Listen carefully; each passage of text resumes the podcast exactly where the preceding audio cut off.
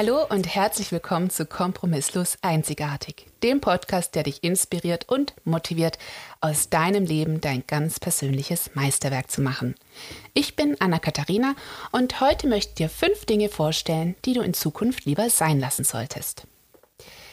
Wir sind tagtäglich einer Flut von Informationen ausgesetzt, die uns suggeriert, dass wir immer mehr tun sollen. Wir müssen mehr im Job leisten, wir sollen mehr Sport machen, wir sollen dazu noch journalen, wir sollen Yoga machen, wir sollen Detox machen, wir sollen mehr für unsere Kinder da sein. Und das sind ganz wunderbare Ergänzungen zu unserem Leben, aber manche Dinge kann man auch einfach sein lassen und damit sein Leben extrem erleichtern und vereinfachen. Denn vieles, was wir tun und denken, nämlich ungefähr 95 Prozent, läuft auf Autopilot. Es ist unsere Normalität und wir sind uns diesen Abläufen oft überhaupt nicht bewusst. Normal ist aber nicht unbedingt sinnvoll. Normal ist der Definition nach gewöhnlich, üblich und entspricht der Norm. Wir aber wollen ja ein einzigartiges Leben, das wir so weit wie möglich selbst gestalten können und eben nicht nur normal.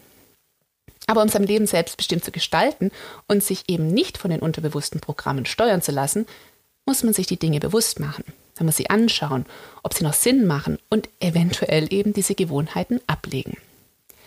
Die Menschen, die ein kompromisslos einzigartiges Leben führen, und zwar im besten Sinne, haben genau das erkannt. Sie arbeiten daran, Gewohnheiten abzulegen, die ihnen schaden. Und zwar meine ich damit vor allem mentale Gewohnheiten. Und um die geht's hier. Seid ihr bereit? Beginnen wir also mit der Nummer eins, mit der ständigen Sorge. Wer sich ständig sorgt, lebt in der Zukunft. Man grübelt darüber nach, was der beste Weg sein könnte, was alles passieren könnte. Die Frage, was wäre, wenn? So gut wie immer jedoch macht es überhaupt gar keinen Sinn. Denn was passieren wird, wird passieren, ob man grübelt oder nicht. Und sollte etwas passieren, dann hat man einfach das Leid um eine bestimmte Zeit verlängert. Und wenn nichts passiert, war es sowieso verschwendete Zeit. Aber wir steigern ja die Wahrscheinlichkeit, dass etwas tatsächlich Ungewolltes passiert, weil wir unsere gesamte Energie darauf richten, mit ständiger Sorge und ständiger Grübelei. Viel besser wäre es, dieselbe Energie darauf einzusetzen, um im Hier und Jetzt unser Bestes zu geben, um die Zukunft positiv zu beeinflussen und das, was wir nicht beeinflussen können, zu akzeptieren. Wenn wir uns auf das konzentrieren, was wir beeinflussen können, sinkt auch unsere Angst vor nicht beeinflussbaren Gefahren der Zukunft. Und zudem steigern wir die Wahrscheinlichkeit eines positiven Outcomes, wenn wir uns eben auf die Dinge konzentrieren, die wir jetzt positiv beeinflussen können, weil wir dann in der Energie sind, weil wir wissen, wir tun unser Bestes. Das ist ein positives Gefühl und das wird sich in die Zukunft transportieren. Die Nummer zwei, auf Vergangenem rumreiten. Genauso vernichtend nämlich wie der ständige Blick in die Zukunft ist der ständige Blick in die Vergangenheit. Die Frage nach dem Warum. Warum habe ich mich damals so entschieden? Warum war ich damals so blöd, dieses oder jenes getan oder nicht getan zu haben? Was wäre, wenn ich damals entschieden hätte, wenn ich damals anders entschieden hätte? Dann wäre ich doch jetzt sicher glücklicher.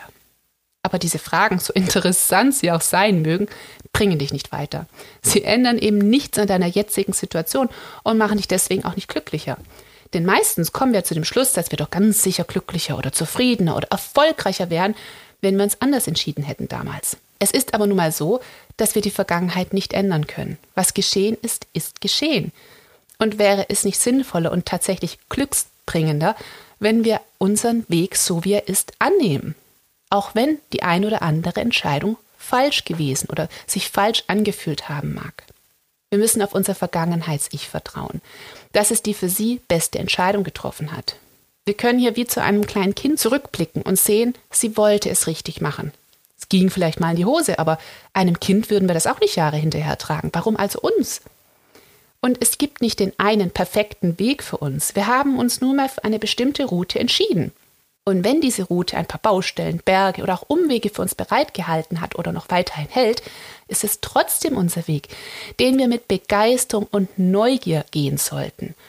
Und wir sollten zu der Überzeugung kommen, dass alles, was uns bestimmt ist, auch auf unserem Weg liegt, egal wie idiotisch uns unsere Wegentscheidungen im Rückblick vorkommen möchten.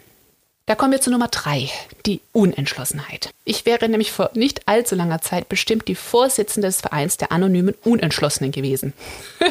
ich habe mich früher für nichts, absolut nichts entscheiden können. Und wisst ihr warum? Weil ich auf gar keinen Fall falsch entscheiden wollte. Ich hatte bei jeder Entscheidung das Bedürfnis, sicherzugehen, dass es zu 100 Prozent die richtige Entscheidung war, dass ich es absolut richtig mache.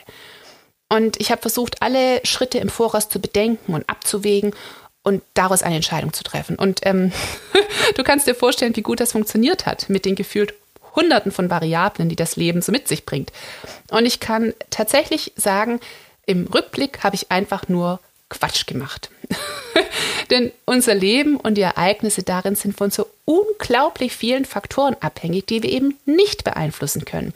Und zu erwarten, dass eine Entscheidung auf jeden Fall und unter allen Umständen die bombenrichtige ist, das kann nur ins Unglück führen. Ich habe nun zwei Grundsätze adoptiert, an die ich mich versuche zu halten, wenn es um Entscheidungen geht. Und diese machen es mir bedeutend einfacher, auch im Hinblick auf das Sorgen in der Zukunft und die Grübeleien in der Vergangenheit. Diese Grundsätze sind A, was für mich bestimmt ist, wird zu mir kommen, ganz egal, wie ich mich entscheide. Und B, die Entscheidung wird gefällt nach dem, was ich jetzt weiß und was sich gut anfühlt im Hier und Jetzt. Denn unsere Entscheidungen werden im limbischen System getroffen. Es ist ein System oder ein Teil des Gehirns, das keine Sprache und keine Rationalität kennt. Je mehr wir also versuchen, Fakten zusammenzutragen und da ganz analytisch zu entscheiden, umso schwieriger wird es für uns. Und wir müssen lernen, auch wieder auf unser Bauchgefühl zu hören. Denn wenn wir nun versuchen, eine Entscheidung rein rational zu treffen, tun wir uns damit sehr schwer.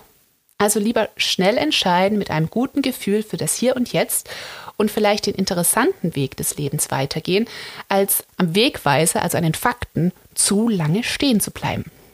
Das bringt mich aber auch gleich zu Nummer vier. Das ist das Zweifeln. Nämlich diejenigen, die Schwierigkeiten mit Entscheidungen haben, die sehr unentschlossen sind, die zweifeln auch oft an den Entscheidungen, die sie dann letztendlich getroffen haben. Denn wenn wir eine Entscheidung getroffen haben, müssen wir uns dazu entscheiden, uns mit dieser Entscheidung gut zu fühlen. Fertig. Auch das ist etwas, was ich erst mal lernen musste. Ich bin darin jetzt relativ gut, aber ähm, wie gesagt, wenn wir eine Zeit zurückspulen könnten, dann äh, würdet ihr mich anders erleben.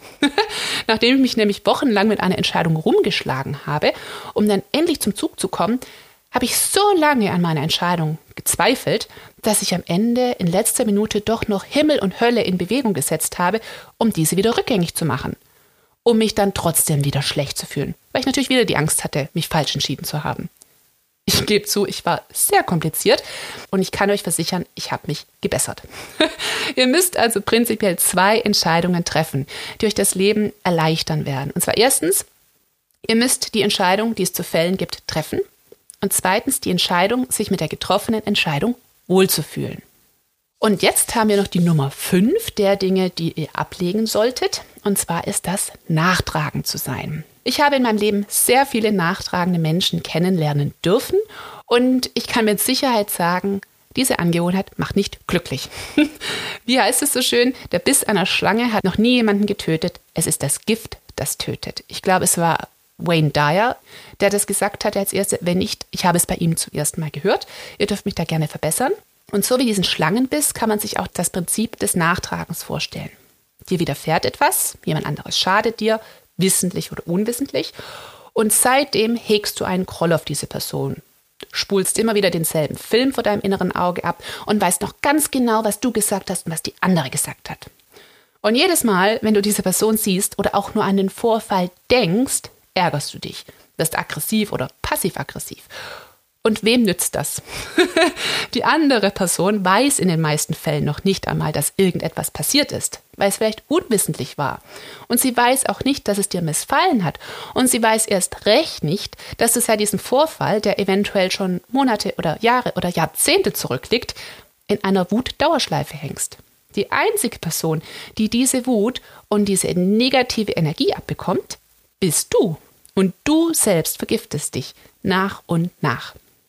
Ein Mensch, der kompromisslos einzigartig ist, der seine Wünsche verfolgt, seinen Platz in der Welt einnimmt, seine Seele zum Singen bringt, einen gesunden Körper hat und gierig auf das Leben ist, der hat in seinem Leben keinen Platz für dieses Drama.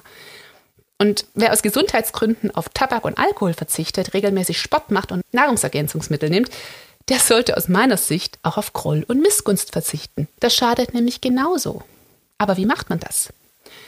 Sehr einfach, du musst dich aktiv dafür entscheiden, loszulassen, um dir selbst etwas Gutes zu tun und dir klar machen, dass diese andere Person keinerlei Macht über dein Leben hat und dass nur du ihr diese Macht gewährt hast. Wie dieses Loslassen vor sich geht, da findet man einige Ansätze. Die einen machen ein Ritual, indem sie zum Beispiel die Person, auf die sie einen Groll haben, auf einen Zettel schreiben und dann diesen Zettel verbrennen und sagen, ich lasse los. Andere entscheiden es einfach. Und äh, ein Dritter, der geht auf die Person zu, redet mit ihr und schafft es einfach aus der Welt, was man bis dahin irgendwie nicht geschafft hat. Aber es geht einfach um diesen ersten Schritt, es zu beschließen, sich zu befreien. Das waren also die fünf Dinge, die ich dir rate, ganz schnell abzulegen. Und du wirst sehen, es macht dir das Leben so viel einfacher. Du wirst viel mehr Spaß am Hier und Jetzt haben und du wirst Zeit haben, all die zusätzlichen Dinge in dein Leben zu bringen, wie mehr Sport, mehr Yoga, mehr Meditation und mehr Journaling. Bis zum nächsten Mal und denk daran, du hast nur ein Leben, mach ein Meisterwerk daraus.